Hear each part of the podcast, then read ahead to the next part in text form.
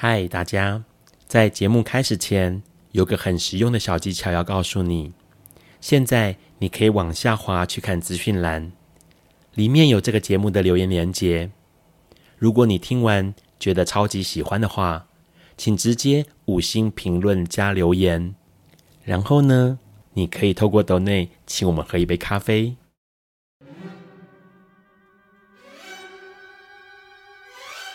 This is fly. At least it's lost。尼采说：“没有事实，只有诠释。”幸好在本瓜的世界里，问题永远比答案重要。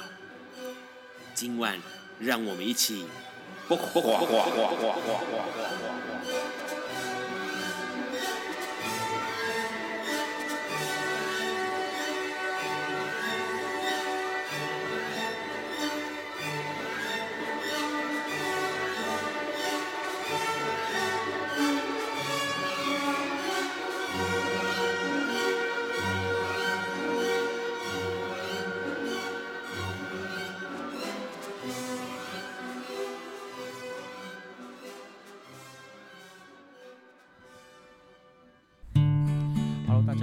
是二零二三年六月一日，礼拜四晚上九点钟，你所收听到的是《播瓜笨瓜秀》第一百七十一集，我是主持人 Ron。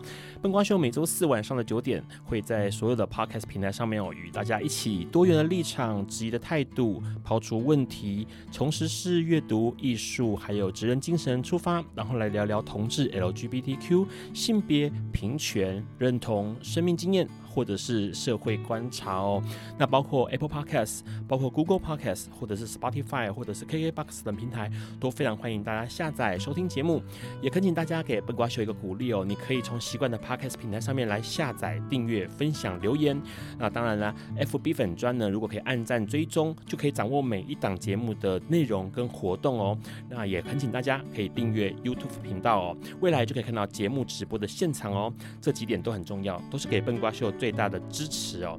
那节目一开始呢，一样的，我们要来聊一下这个礼拜五月二十五号到六月一号的新闻哦。其实说实在话哦，呃，这几天大家有没有感觉到，就是哎呀，台风天嘛，对不对？台风天，说实在话，台湾真的蛮奇妙的。从二零一九年到现在，已经有一千三百多天哦，一三七多天哦，没有台风登陆。那只有台风擦边而过，那这件事情其实还蛮呃惊人的，因为台风。呃，对台湾的影响当然很大，可是问题是，台风如果没有来的话，就会有缺水的问题哦。相信东中部的朋友还有南部的朋友，对于前几年那个缺水的惨状哦，其实都是印象深刻啊。那希望今年的天气，呃，风调雨顺啊，当当然水不要再缺了哦。那除了这个消息之外呢，接下来就是几个重大的新闻了，因为这一次哦，说真的。很多人都记得哦，上个礼拜我们在跟艾琳聊的时候，聊到六月是同志骄傲月，诶，是啊，没错啊。可是问题是，居然有国家乌干达哦，竟然在五月底的时候哦，批准了全球最严厉的反 LGBTQ 法律哦。这个法律引起了全世界，真的是全世界人权组织，还有 LGBTQ 的团体，还有西方国家的谴责哦。因为这个法律是这样子的。乌干达说，只要你涉及同性恋行为，或者是性别认同者啊，最重可以处死刑，或者是无期徒刑。那如果你不是同志，但是呢，你参与或推广或资助同性恋活动的话呢，有可能会遭到起诉。我的天哪，这件事情相当的严重哦，因为它已经涉及到死刑，而且它可以是累犯哦，可以累罚哦。那重点来了，为什么大家那么气愤？因为乌干达过去一直以来都接受每年哦，接受国际数十亿美元的援助，援助什么呢？援助关于防治艾滋这件事情。所以乌干达一直以来是非洲防治艾滋病成效最好的国家之一。那如今呢，他的反同法律当然就让西方社会极度的跳脚，因为我们过去捐那么多钱给你，让你可以防治艾滋，然后你现在却来。成为一个反同大国，这相当的讽刺，相当的不可思议。待会我们要跟我们的来宾来聊聊这个新闻哦，因为说实在话，呃，这个新闻应该是每个人看到都会气愤吧，包括美国总统拜登都直接说了，他说我要削减对乌干达的援助，而且乌干达这种反同的呃法律，说实在话是一个可耻行为，而且是令人担忧的关于侵犯人权的这样的一个呃。变化哦，那除了这个消息之外呢，另外一个也是一样，对于 LGBTQ 让大家觉得有点难过的讯息啊，这个讯息就是俄罗斯了。俄罗斯他们提出一个草案，这个草案是为了要保护家庭价值，然后呢，禁止民众接受变性手术。喜欢笨瓜秀的朋友，相信一直以来都有在听节目，都会知道 LGBTQ 里面很多的议题，包括了同性恋，呃，包括了跨性。都是我们在乎的议题。那为什么我们不能够去认同或选择自己要的性别呢？那这件事情也让俄罗斯遭到很多人的非议哦。除了这两个消息之外，我们要讲点好消息了。好消息是日本，日本一直以来对同志的婚姻平权是相当的保守的啦。那在最近有一个新的讯息，是因为创。撒谎之后呢，全国第二件出现了名古屋的地方法院判不承认同性婚姻这件事情是违宪的。呃，日本在日本想要同性结婚是不可能的事情，因为这件事情是困难的。那可是撒谎之后的名古屋呢，现在也好像可以迈向了同性婚姻哦，那也是一直以来日本努力的目标啦。那很高兴看到这样的讯息，因为。等于说，他们对于呃迈向同性婚姻又往更往前了一步。除了这个之外，亚洲当然对于台湾的同志朋友来说，最熟悉不过的呃这个同志好玩或者是友善的地方哦，大概就是泰国。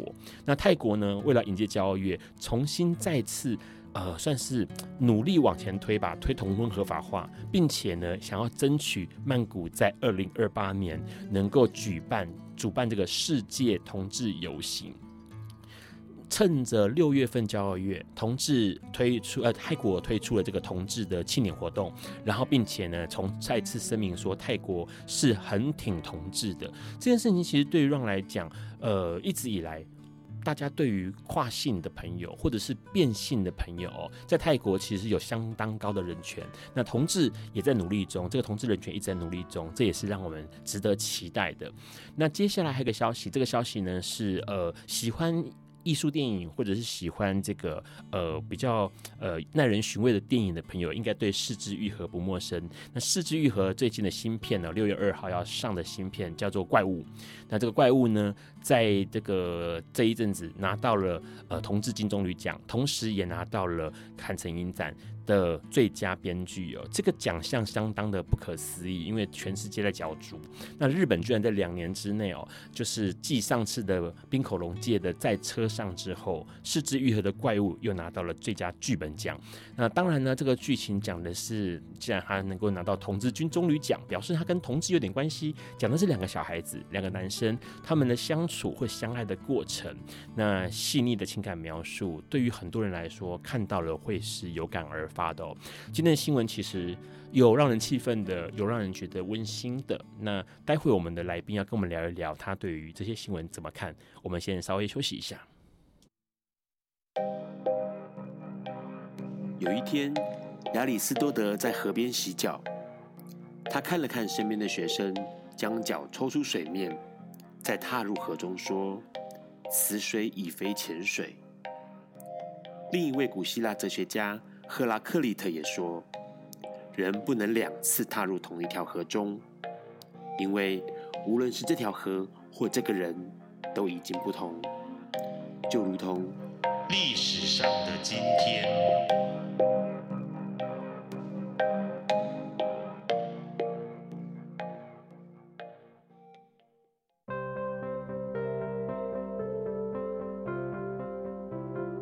今天是二零二三年六月一日，九十七年前的今天，也就是一九六二年的六月一日，好莱坞黄金时代最伟大的银幕传奇女星玛丽莲梦露诞生了。玛丽莲梦露是二十世纪五零年代和六零年代初最流行的性感象征之一，也是那个时代性革命的象征。虽然玛丽莲梦露最红的时间仅仅十年，但她的电影票房收入到一九六二年过世时高达两亿美元，而且代表时代意义的她，至今仍被视为是非常重要的流行文化偶像。玛丽莲梦露出生并成长于洛杉矶，童年大部分的时光是在不同的寄养家庭和孤儿院中度过的。十六岁那年，她为了不再重回孤儿院，嫁给了邻居二十一岁的儿子。这是玛丽莲梦露第一次婚姻。她从高中辍学，成为一名家庭主妇。两年后，玛丽莲梦露搬去与父母同居，一起住进了兵工厂。在那里，她遇见摄影师大卫·康诺夫，开始了自己成功的海报模特儿事业。这份工作促使他与二十世纪福斯还有哥伦比亚影业的两个短期电影合约。在饰演了一系列小角色后，他在一九五一年与福斯签署了一份新的合约。接下来两年内，玛丽莲梦露出演了《豆蔻年华》。妙药春情、夜间冲突、无需敲门等电影，成为当红女星。一九五三年，玛丽莲梦露凭借主演的三部电影，成为最具票房号召力的好莱坞明星之一。其中，黑色电影《飞瀑怒潮》中，她表现出她的性感；喜剧《绅士爱美人》与《愿嫁金龟婿》。则将她塑造成为金发傻妞。隔年，她拍摄喜剧《七年之痒》时，一个站在地铁格栅上，风吹起她白色长裙的镜头，成为玛丽莲梦露生涯中最著名的镜头之一。当时的拍摄长达几个小时，吸引了包括专业摄影师在内的两千多人观看。玛丽莲梦露。也成为世界各地报纸的头条，并成为性感或性的代表人物。玛丽莲梦露在一九六二年接受《生活》杂志采访时说：“我从来没有完全理解这个性感符号，我始终认为符号是那些与你相抵触的东西，这就是问题所在。性感符号变成了东西。”我只是讨厌成为一个东西，但是如果我要成为什么东西的象征，我宁愿它是性，而不是其他一些他们已经有过的符号。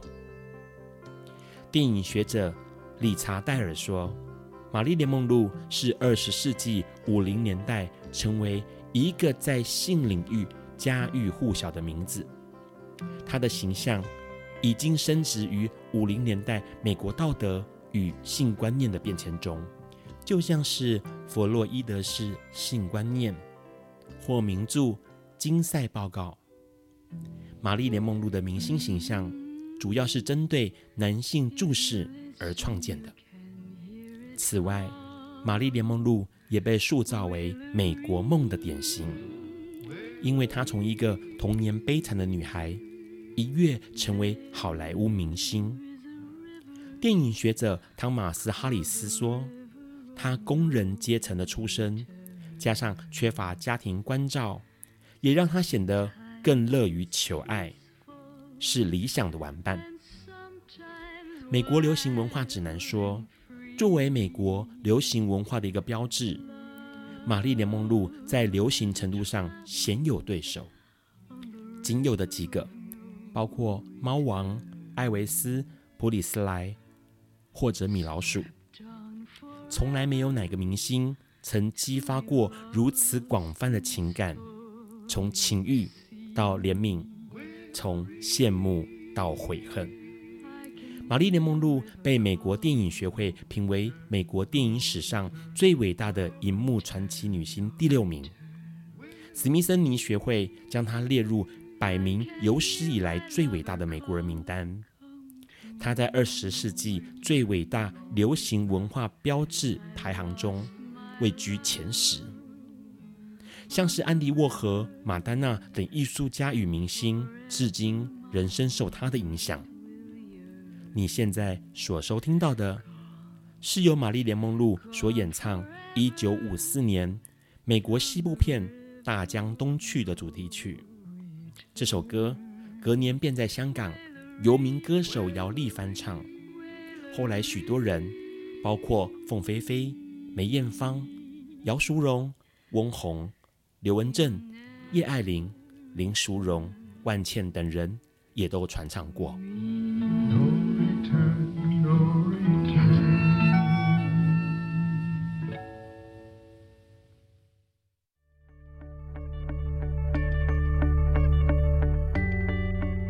今天是昨天的明天，是明天的昨天。今天可以是去年的今天，前年的今天，甚至是历史上的今天。但今天不会重来。你今天过得如何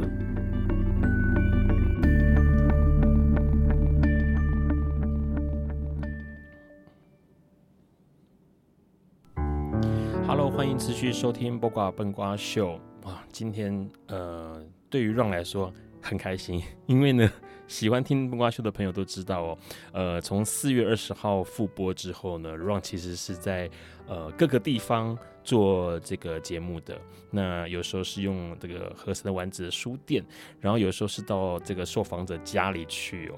那对于 Ron 来说，这件事情当然不难，因为设备带着就可以走。只是说呢，环境上每次都要面对一个新环境，就必须要适应或者是解决现场有的困难哦。今天很开心。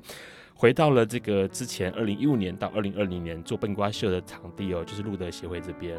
然后姐很开心，今天邀请到一个大咖哦，这个插画家大咖。对于 Ron 来说，绘画是一件很有趣、很奇妙的事情，尤其是这个大奖。那我们先跟来宾打个招呼吧。Hello，Hello，你好。我是呃，布隆的沙画家徐峰雄。明明你上过很多次节目，干嘛一副很紧张？你还上过黄子佼的节目，你还都搞那么紧张啊？还是会紧张，因为太久没有就是跑出来讲话这样。那请问这段时间你在干嘛呢？这段期间哦，我就是我觉得得奖以后，就是你会开始在思考说，哎、欸，真的是这样吗？就是下一步会想要知道我到底在艺术这一块里面。到底还可以做什么？是不是只停在这边，会一直去思考这样？就没有抛头露脸去那个各个地方上节目这样？也没有，有有上一下啦。上完以后就觉得，哎、欸，我觉得我应该多做一点事。OK，对，因为主要是呃这一次哦，彭雄有一个展。那这个展其实蛮有意思，因为对于 Ron 来说，绘画是一件有意思的事。可是绘画背后关心的那件事情，对 Ron 来说更有意思。那待会我们跟彭雄来聊一聊。在一开始，当然要先问问看彭雄，刚刚听了那么多新闻哦，哪一个新闻让你印象最深刻？我觉得乌干达那个直接判就是同性恋相关的行为死刑或无期徒刑这件事，非常的可怕，因为就是。会让我觉得，在这如果去这个国家旅游啊，或者生活在这个国家的时候，你如果不经意的，你可能传的讯息啊，或者是表现出什么被盘查，直接判无无期徒刑或死刑，也太可怕了吧？还有那个新闻这边有讲到，哈，说非洲有五十四个国家当中，有三十多个国家是将同性恋定罪的。那基督教信仰占大多数的乌干达呢，其实很早以前就把同性恋视为是非法行为。那新的法律呢，就刚通过这个新的法律，不同。地方是在加重刑责，然后呃，他那很有趣，认同自己是同性恋啊、并不会定罪，但是从事同性恋行为最高可以判起无期徒刑，那严重同性恋行为可以判处死刑，那推广同性恋行为，而、像笨瓜秀这种节目就会被判处二十年徒刑。哇，那你在那边就不能播了耶！你你不要说我，你的你的画作可能也不行，我可能被乱石打死吧。而且你这算是严重同性恋行为。对啊，应该直接判死刑了。因为因为这个其实在，在呃，如果像是我们熟悉听过，因为以前这个笨瓜秀的听众有很多是新加坡跟马来西亚朋友，嗯，那伊斯兰教国家其实对于同性恋这件事情的确是敏感的，嗯嗯，对他们来说，同性恋行为是不可不 OK 不可以的。可是，在乌干达，因为其实刚刚有提到嘛，他又艾滋的情况，那世界各地捐助这个数十亿，每年数十亿美金，帮助乌干达解决艾滋问题，然后如今却从防治艾滋大国变成一个反同大国，真的是很奇怪哎，不知道 政府到底在想什么。他们认为啊，他们认为说这个是为了要坚决，就是呃，这算是呃发起反同立法的乌干达的国会议员，他就表示说，其实这件事情是为了要坚决捍卫人民的文化、还有价值观、还有愿望。愿望哦，对，他们是捍卫价值观、价值观还有愿望，听起来很像就是台湾有一些团体会拿来就是啊当成旗帜号召人民的感觉。之前呃。彭雄有听过在台湾听过比较反同的，或者是反对于 LGBTQ 这个议题很敏感的人人做出来的行为或话语吗？或言论吗？有点类似，比如说一夫一妻啊，就是一定要一个价值，这种感觉就会让，就是好像除了这个标准以外，其他都是有一种犯罪的感觉。然后乌干达这个法律感觉把这个。就是它是口号，直接上升到就是法律层级，是就是感觉特别的强烈。嗯嗯，这件事情呃，包括刚刚说了嘛，美国那边呃，上一次拜登他就很生气，然后就说我之后要减少对乌干达的这个资助，然后英国也提出这呃这个算是谴责吧，因为他们就认为说呃，这个法律极具歧视性。而且呢，会增加 LGBTQ 这个受到暴力或者是歧视或者是呃迫害的风险，然后也会阻止艾滋的防治的进步。这就是这个法律啦，对于这些影响层面是深的而且广的。嗯，这个彭雄对于除了这个消息之外，那跨性的朋友，像比如说像现在俄罗斯，他也是为了什么保护家庭价值观，然后禁止民众接受。性变性手术，彭雄有没有跨性的朋友？我身边没有，就是没有去做手术的，但是他会做那个 drag queen 的表演哦，所以就是比较多是这样的朋友。那呃，我觉得跟他们相处的时候，就是也没有什么特，就是都是一般一般相处这样，所以没有觉得特别怎么样。他们是认为他们的呃。跨性的服装让他们觉得很自在，这样他会觉得平常感觉就是好像为了，比如说你要正常上班，所以你就必须穿着符合自己性别气质的服装。可是当他们穿着衣服在表演的时候，他觉得自己闪闪发光。OK，对，会看到自己的那个价值，没错，而且大家也都很开心，然后这边的人也很享受他们的表演，这样。好，待会我们来跟彭雄聊聊他的绘画，然后聊他绘画背后关注的事情。那当然呢，很多朋友看到这个呃笨瓜秀的宣传，哇，波隆那插画家哎，看起来闪闪发亮，也是闪闪发亮哎。好，到底波隆那插画家到底有什么厉害？我们稍微提一下这件事情，然后再来聊彭雄关心的画笔下关心的世界。先稍微休息一下。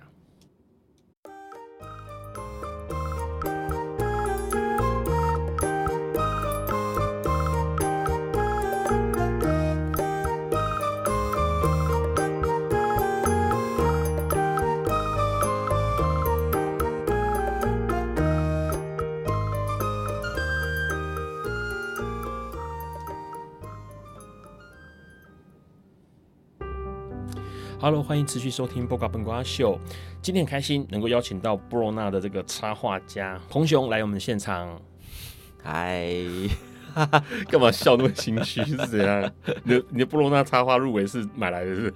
对啊，就是可能有买东西，私底下有塞给他们红包，拿鸡腿换的，是不是？对对对。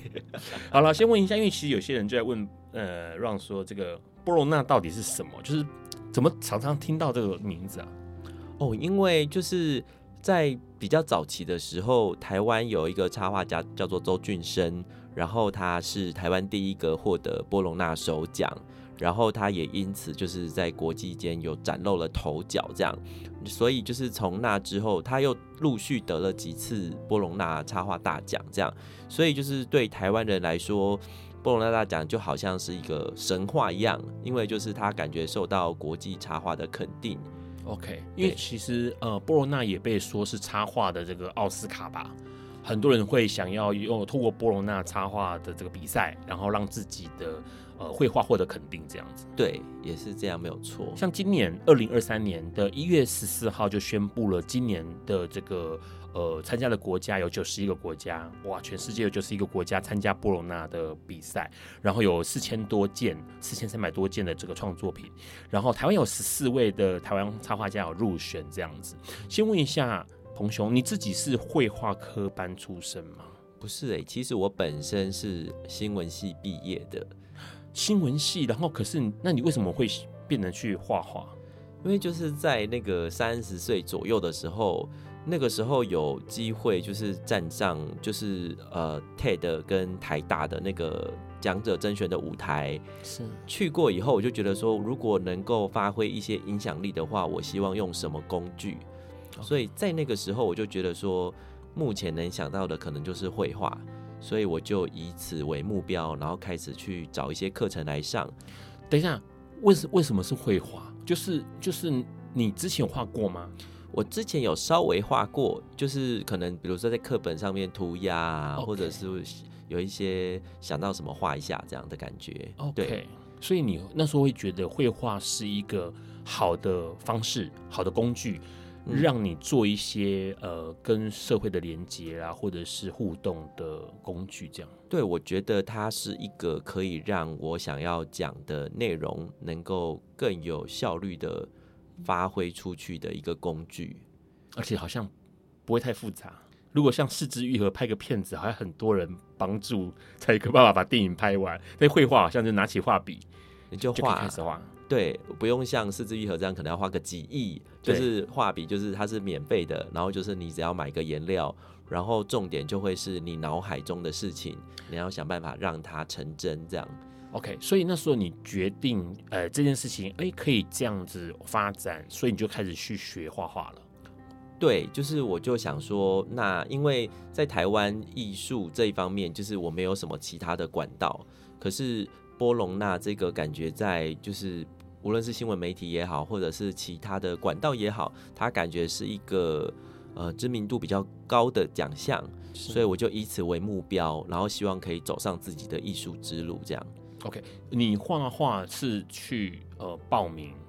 对，我那时候报名巨匠。之类的，报名什么？就是那个是那是个什么班啊？哦、就是他有在教，是有一个绘本师资班，然后就是老师会里面教你一些技法，然后你会就是在里面练习很多绘本呈现的方法，这样。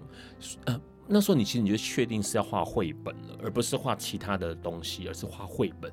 因为你就朝那个方向，因为因为那个时候其实懵懵懂懂，你什么对于绘画什么不懂，但波隆纳本身是绘本相关的奖项嘛，所以就是你要如果你要知道你想要走上这条路，那你就先选一个跟他比较直接相关的，对对对对对，这就是绘本，对对对对对。OK，然后那那你这样画了之后，你那时候有印象，你学的过程当中有什么有趣的事情吗？有什么有趣的事情哦？因为。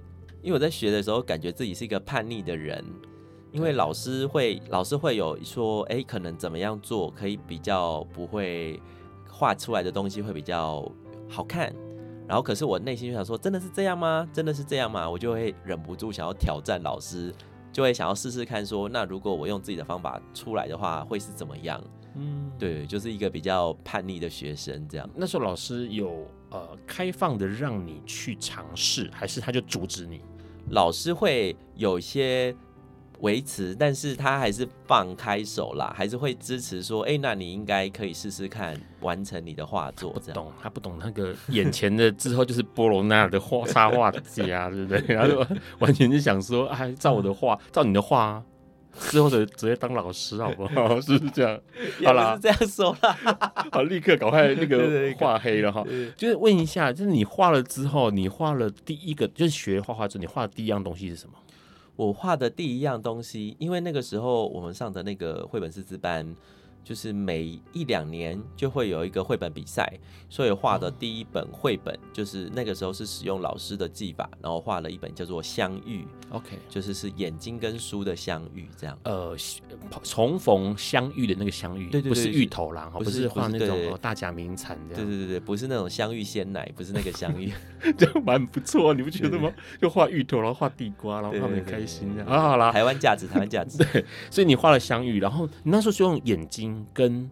呃，书对，眼睛跟书的相遇这样，对，遇在一起，没错。那呃，总会是器官跟书，就这个东，这个想法很跳痛，因为呃，理论上来说，大部分人可能会想到很直观的，比如说呃，小熊遇到了小白兔，问小白兔怕不怕沾到自己的大便，然后小白兔说不怕啊，哦、然后大熊就把小白兔抓起来擦自己的屁股，嗯、应该会画这种东西吧？就是怎么会是画眼睛跟书呢？因为其实绘本的形式蛮多的，然后我那个时候所经历的是，因为那个时候非常的容易焦虑.所以我想要把不安这一件事情画出来。所以我觉得什么东西会让我感到不安，就是书上面如果长了一颗眼睛，就是你在看书的时候，书也在看你。哇，这个概念很好玩。就会感觉超级不安，因为你因为你本来书它本来只是一个受体嘛，可是它如今也有自己的意志的时候，你会觉得非常的焦虑。这样，OK，这太有意思了。因为 Ron 为什么很想要邀请彭雄来上笨瓜秀？因为彭雄好像在绘画这件事情好像不是他的重点，好像后面那个要讲的东西是重点。那如今听到那个相遇，眼睛跟书的呃主客位置的这个交换。很有意思，所以那时候其实你那时候呃就想清楚了，要朝波隆那前进。然后你那时候呃学了技法，学了绘画的方式，还做了哪些准备？还做了那些准备哦，因为波隆那是意大利的比赛嘛，对，所以我就会想说，那我要常常吃意大利面，然后我一定要找个时间实际飞一趟去波隆那看。那也许有个意大意大利的男人可以打个炮，就可以尝到意大利的滋味。这样，OK，就是真的很积极，就是从那个五感哈，眼耳鼻舌心都要接近意大意大利的。啊，问一下，那所以你你去了意大利了？对，我真的去了意大利了。意大利很大，所以你就去波隆那。我那个时候，我其实有点在犹豫，说要去日本还是意大利。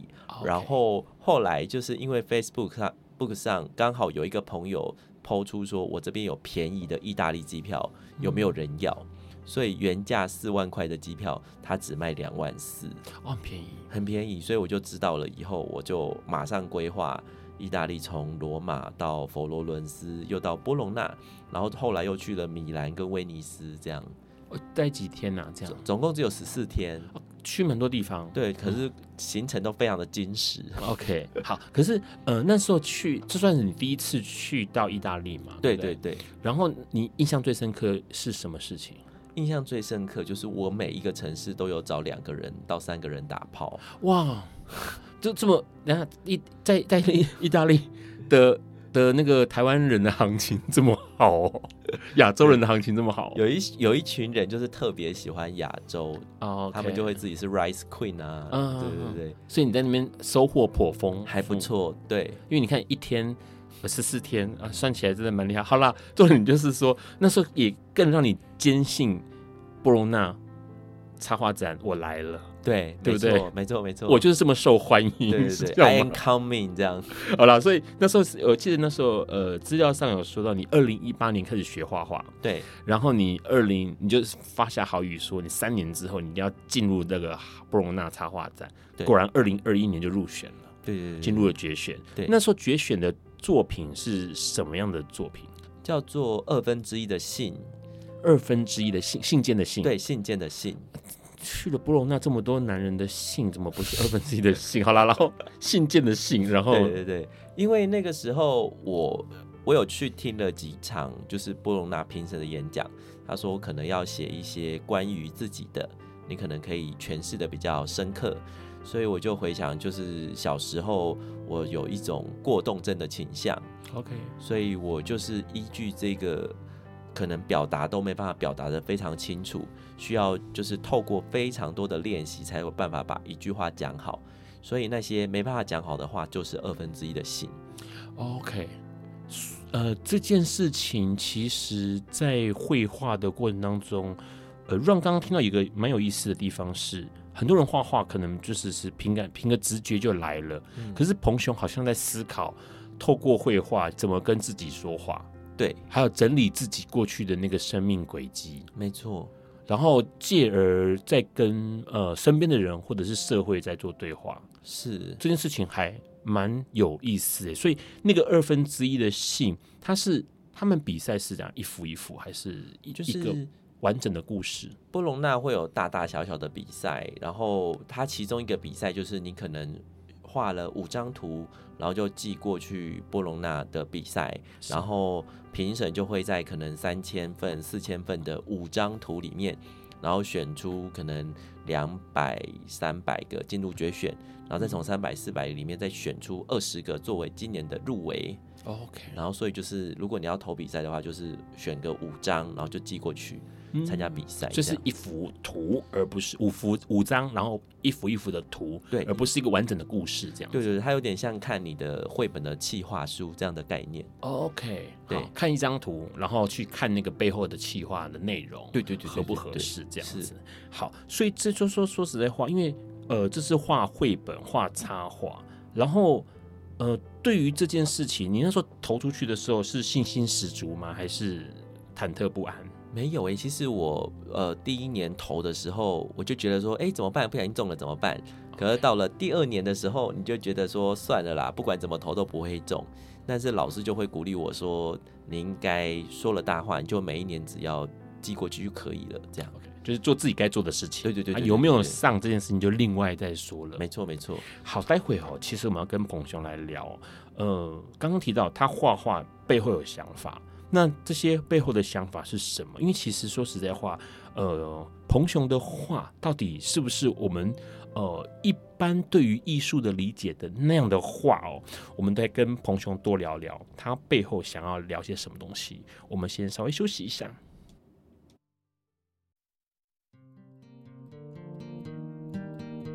爱因斯坦说：“这世界不会被那些作恶多端的人毁灭，而是冷眼旁观、选择缄默的人。”苏格拉底说：“世界上最快乐的事，莫过于为理想而奋斗。”今晚，谁来跟我们说悄悄话？明明人人悄悄话。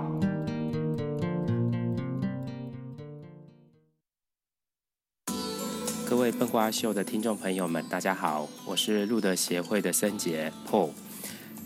最近的生活里，我体会到不要太轻忽自己的价值，即便有很多人不喜欢我们，不要失去相信自己的纯真。我们每一个人都有很多的创意，很多的幽默，还有可爱、被爱的一面。我们需要努力的去珍视它，也学习跟这样的自己和平共处。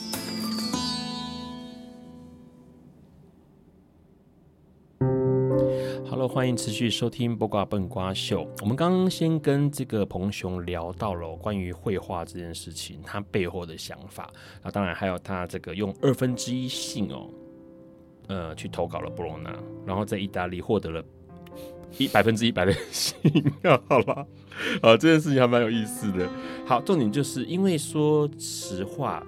呃，让有在网络上面找了一些彭雄的话来看哦，呃，当然这些话很厉害，因为就是好像有很多东西要讲，然后可是却又不是这么呃直白的让你看到要讲的东西。那先问一下，你觉得彭彭雄你自己觉得你自己是不是很会画画的人？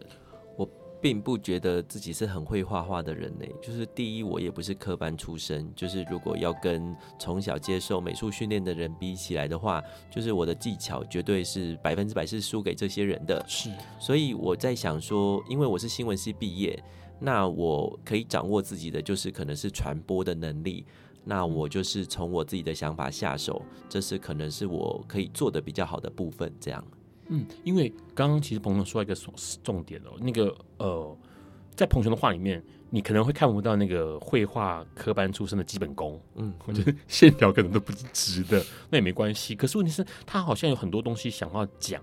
先问一下，因为呃，后来你开始像你刚刚说的相遇，讲眼睛跟书，嗯、然后二分之一的信讲这一个呃没有办法说出来的东西，对，然后好像你都要埋。或者是在绘画的后面都在讲那个故事，其实绘本就是在说故事，对不对？是，嗯，为了说故事，你好像还下了蛮大的苦心，因为就是因为故事它，我除了为了要把绘本说好，我也去学了就是当代艺术因为当代艺术里面有一个现成物的概念。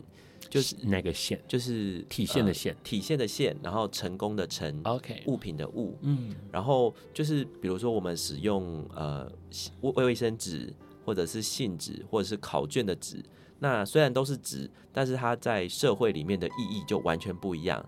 OK，卫生纸可能让你想到柔软嘛，然后信纸可能感觉到有讯息要传递了。那考卷可能会让你觉得，哎、欸，有点压力了，或者是它是一个制度底下的感觉，嗯、所以就是每一个媒材，它在使用的时候，都会让观者有不一样的感受，所以在挑选这些东西来进行艺术创作的时候，那个意义就是会完全不一样。OK，好，呃，换句话说，听起来彭雄好像也不只是画笔跟画纸。还有很多东西被融到了绘画这个动作里面，但是也是因为你有想清楚那个绘画里头要传达的这个画要传达的讯息，所以你选择了那个媒材，对，是这样吗？对不对？对，OK，好，所以 Ron 有理解到，重点是因为呃故你需要编故事，在绘本上面你需要编故事，你还因为这样子去图书馆担任过说故事职工，对。然后呢是跟小朋友说吗？还是？没错没错，是跟小朋友说，因为那个时候我觉得自己在沟通上可能遇到了一些困难，比如说讲话给老板听，他可能听不太懂，是。所以为了要增加自己的表达能力，所以我就决定去图书馆当说故事的志工，嗯、那也许就可以，我的表达能力就可以进步。这样有进步吗？你觉得？啊、哦，我觉得的确是有进步的。OK，因为你会面对很多人，你必须调整你的语言。他他是呃看着书去说的说故事志工，还是自己编故事？他是看着书，然后讲给小朋友听。可是小朋友的注意力就很短，对，所以可能要想一些方法，或者是培养一些大家聆听故事的习惯。嗯，所以你慢慢的要调整非常多表达上的技巧，这样。这个对于你的绘画也有很大的帮助，对不对？我觉得有，因为如果都用呃大人的眼睛。去看故事的话，可能会觉得故事可能都，嗯、呃，可能就很光明啊，很怎么样。OK。可是用小朋友的眼睛去看的话，你会知道说，其实他们不止正面光明的故事可以接受，他们有些残酷或者是有一些黑暗的故事，他们也是听得津津有味。这样。是。最近那个 Ron 在看，其实那也是那个 Netflix 上面的那个。国王排名，你有看过吗？哦，我有看过，我有看过。对，那个其实因为当然之前风评很好啦，评价很高的一个动画，然后卡通的画风，可是讲很沉重的故事。对，然后每一个角色其实背后都有好多好多的无奈跟不得已，所以走上了可能让人让身边的人不舒服，或者是造成别人。苦痛的那个那个道路这样子，所以其实彭雄的绘画里面好像也有很多主题在在传达某一些讯息。因为像我看过一个画是，你画那个教室，然后桌椅，对，然后那个画就很大的压力跟很大的，因为那个空间都变形了。没错没错，那个故事叫做学校变成了海，学校变成了海，对，海洋的海，海洋的海。OK。因为就是我，我从大概两三年前的时候就开始觉得我想要写 ADHD 这个主题，是，然后我就会幻想说，哦，如果 ADHD 的小朋友或 ADD，当然他可能他可能有站在这个地方，可是他不知道为什么自己要站在这个地方，于是整个世界开始崩塌了。那他所以所以所有的考卷、所有的教师的课桌椅全部都毁掉了。在他心里这个世界整个崩溃了，原本象征秩序的东西全部都没有了，然后最后剩下考卷折成的纸飞机在空中飞，这样。是你先跟听众说一下，ADD 跟 ADHD 是什么东西？哦，ADHD 是比较偏过动症，过动症，然后 ADD 是比较偏向就是你你难以抑制你的冲动，就是你想到什么可能就做什么了，对。一个是注意力不足，一个是控制冲动的能力不足。OK，简单来讲是这样。嗯，为什么彭雄这么关心这一个呃这个族群的小朋友？因为我自己小时候有在，就是我可能是一个非常喜欢举手回答问题的人。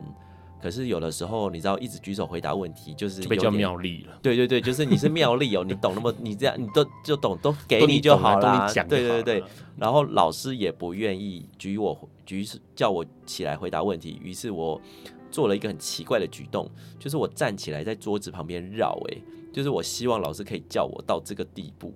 OK，就是他已经有点跳出一般。常理了吗？就是大家可能接受，可能那个时候对我来说刺激已经太多了，我的情绪也很满，所以我才会做出一个不一定会在适合在课堂中出现的行为。这样，然后我就很好奇，到底为什么会这样？等到我长大了以后，才发现说，哦，有可能会是有这样的倾向，有有可能过动啊，注意力不足，或者是需要比较多的刺激，这样。哦。而且我觉得彭雄很有意思，是自己曾经是这样的小朋友，然后他现在想要用画笔让更多人去认识这个小朋友，这样的小朋友的呃内心的变化。对，你刚刚提到了一些东西，叫时刻桌椅的崩溃或者是崩塌，这样。嗯、先问一下，因为刚刚提到了纸飞机，嗯，因为其实 Ron 也在你的其他画作里面看到有纸飞机，还有纸鹤，对，你好像对于这些东西是有感觉的，对不对？对，因为当初绘画纸鹤，是因为我们在参加那个人权绘本工作坊的时候，就是因为我们有接受到非常多，就是可能有一些言论的控制啊，或者是你的信件无法写出非常详细的内容，所以可是人跟人就是需要讯息的传递。那我觉得像之前提到。纸张，比如说卫生纸、信纸跟考卷，它们性质都不一样。可是如果是信纸的话，当一个在无法好好说话的地方，信纸就是非常重要的讯息传递的工具。所以我会希望那个信纸本身也有意志，会想要跟对方沟通，而且它寄托了就是。呃，其中一方想要传递讯息给另外一方的意志在上面，那故事就会变得很令人动容。我当初是这样设想的，所以它变得会飞，它会飞，就像是鹤，或者是像飞机这样。对，它有一个，因为它会有指向性，我从 A 点飞到 B 点，嗯、那中间就很像是邮差寄信，是。可是它加了就是寄信者的思念了以后，它就变得是有意念的资讯在里面，这样。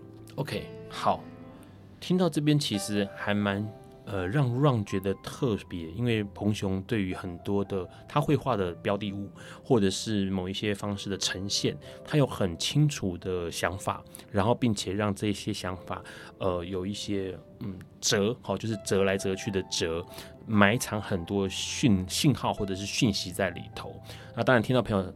听到这里就想说啊，那一边打炮在哪里呢？好，待会就要打炮了，不要紧张。先看完纸和纸飞机之后，来看卫生纸。我们先稍微休息一下。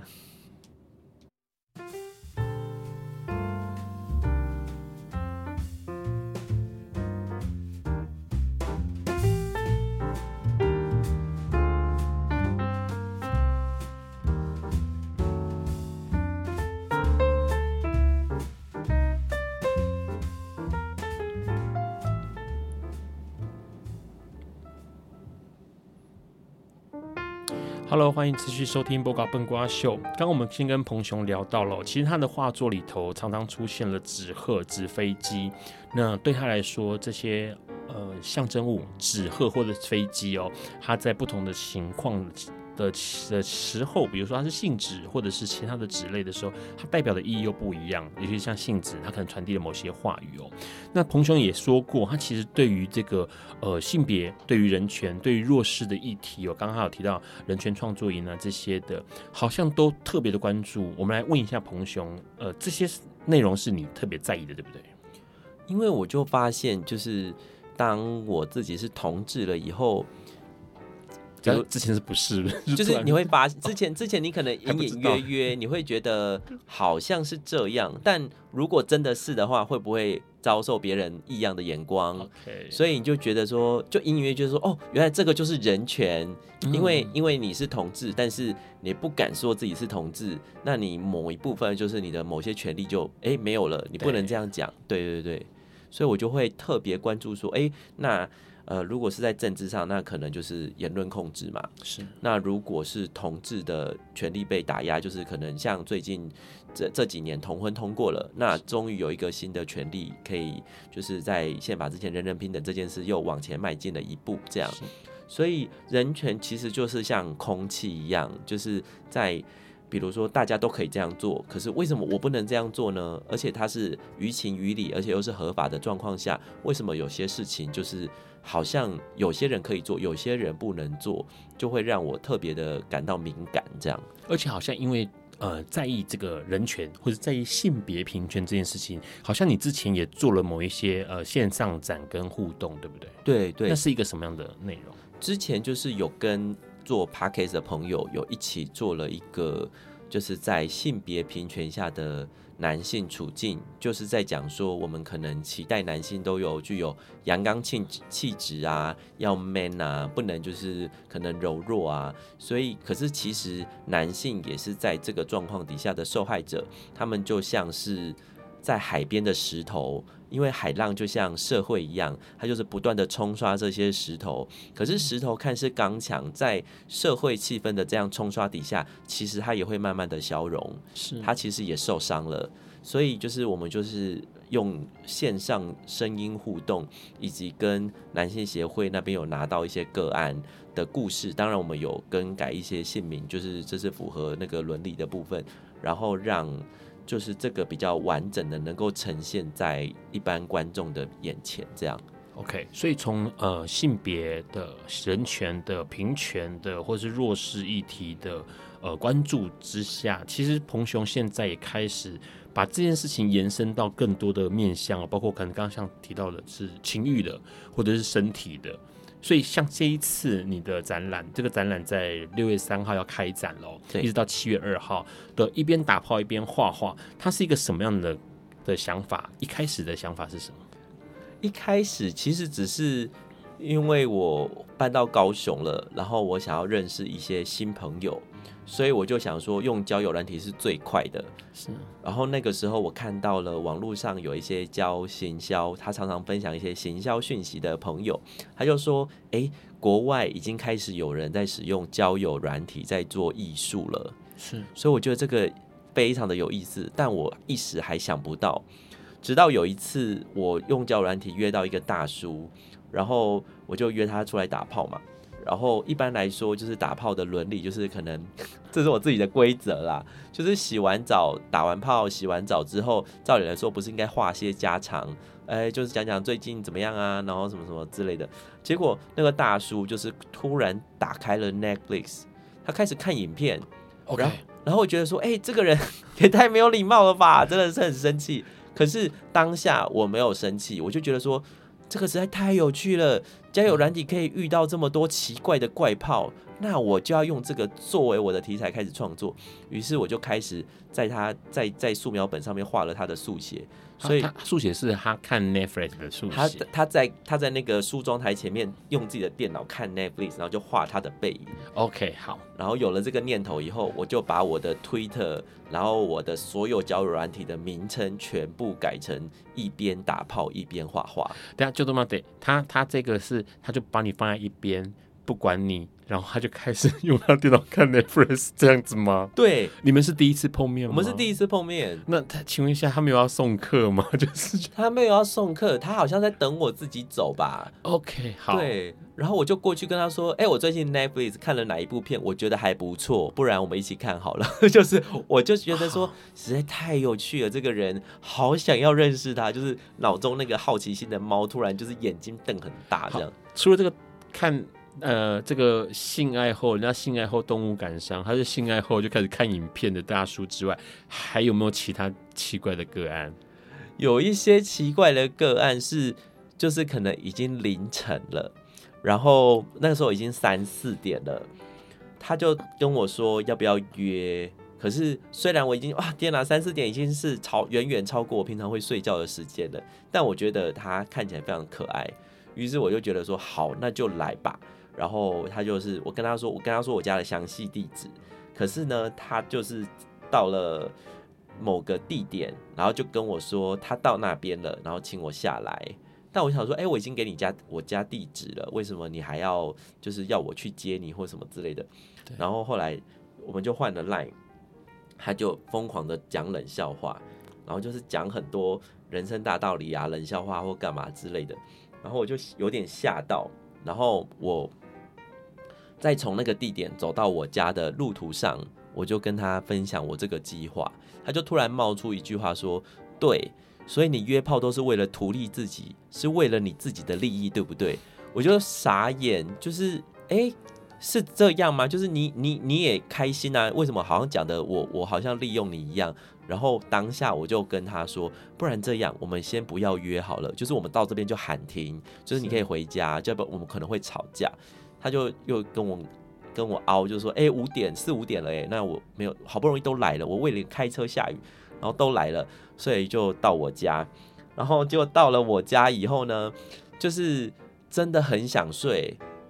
所以我们就先睡了一下，可是到了五点多，他觉得可以来来做一下，就做做做做到一半，因为我真的太想睡了。但是我觉得他的技术其实是好的，很享受在其中。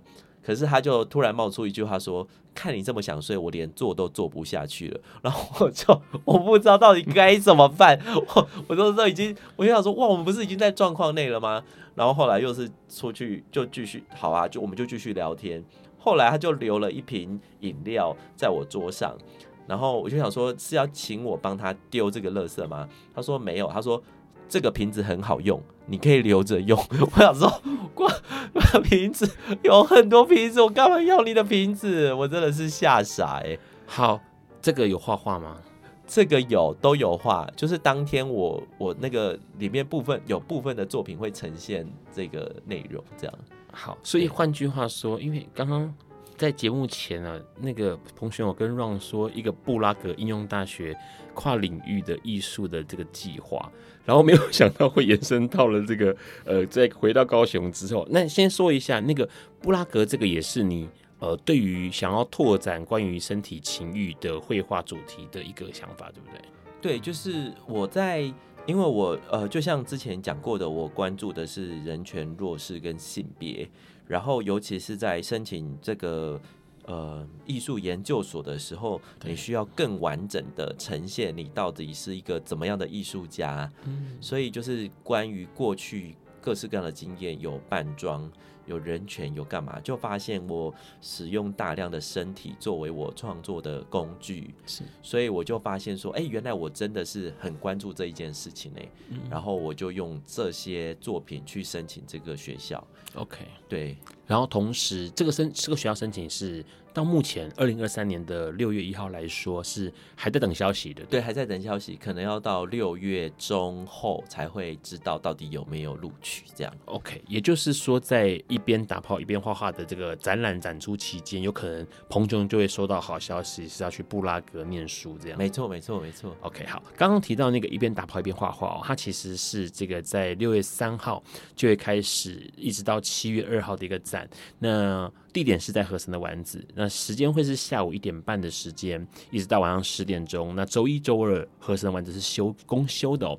那同时呢，在六月三号。也就是礼拜六的时候，晚上七点钟会有一个开开幕的茶会，然后六月十八号呢是礼拜天的下午两点钟呢到四点半会有个座谈会，会是这个彭雄跟和神丸子的主人哦，也就是阿泽来聊这个关于一边打炮一边画画，我其实很有意思，因为呃彭雄今天在灯瓜秀有带了一幅作品过来，但是它就是白色的画纸，然后上面这是炭笔是不是？对，是铅笔啊，铅笔，哎，对，然后画了一些线条，这些线线条让有点看不太懂哦。它是一个解释一下，因为这个一边打炮一边画画里面，其中还有一个比较特别的经验，就是我有私敲，就是有在办那种多人 party 的趴主，然后就问他说：“请问我可以进去画画吗？”哦，OK，好，趴主应该傻眼吧？趴主就傻眼，他就说：“可是不错哎，这个点子很棒哎。”然后，于是我就进去了，以后结果底下就是这个这幅画在画的状况，就是底下有人一边帮我吹，然后旁边人大家都嗯嗯啊啊叫的很开心，然后我就是我听到嗯嗯啊的声音，我的手的铅笔也一直在动，然后就把这些记录下来，这样。好，所以基本上这些线条有可能代表某些意思，有可能呃也没代表什么意思，没错，只是真单纯的肌肉反应而已啊。对对对，好，今天很开心哦，能够邀请到彭雄来笨瓜秀，那也非常开心大家能够收听今晚的笨瓜秀。笨瓜秀每个礼拜四晚上的时间呢，会在礼拜四九点钟啦，会在所有的 Podcast 平台上面跟大家分享哦。然后呢，也欢迎大家在习惯的 Podcast 平台下载、订阅、分享，还有留言，那并且从 FB 或是 IG 或者是 YouTube 上面来追踪跟订阅笨瓜秀，掌握每档节目跟活动。下个礼拜呢，会邀请到 Soft Story 的旅行讲堂创办人展展来跟我们聊一个一千两百年历史的古道之旅哦。为什么这几年变得非常夯？我们很开心邀请到彭雄今天来笨瓜秀，谢谢你，好，谢谢。我们就先这样喽，晚安，拜拜喽。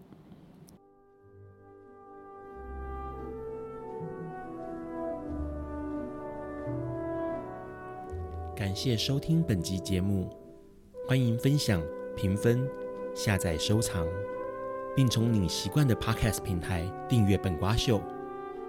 此外，你的热情抖内也是对笨瓜秀的最大肯定，让笨瓜秀在未来的日子里能继续陪伴大家。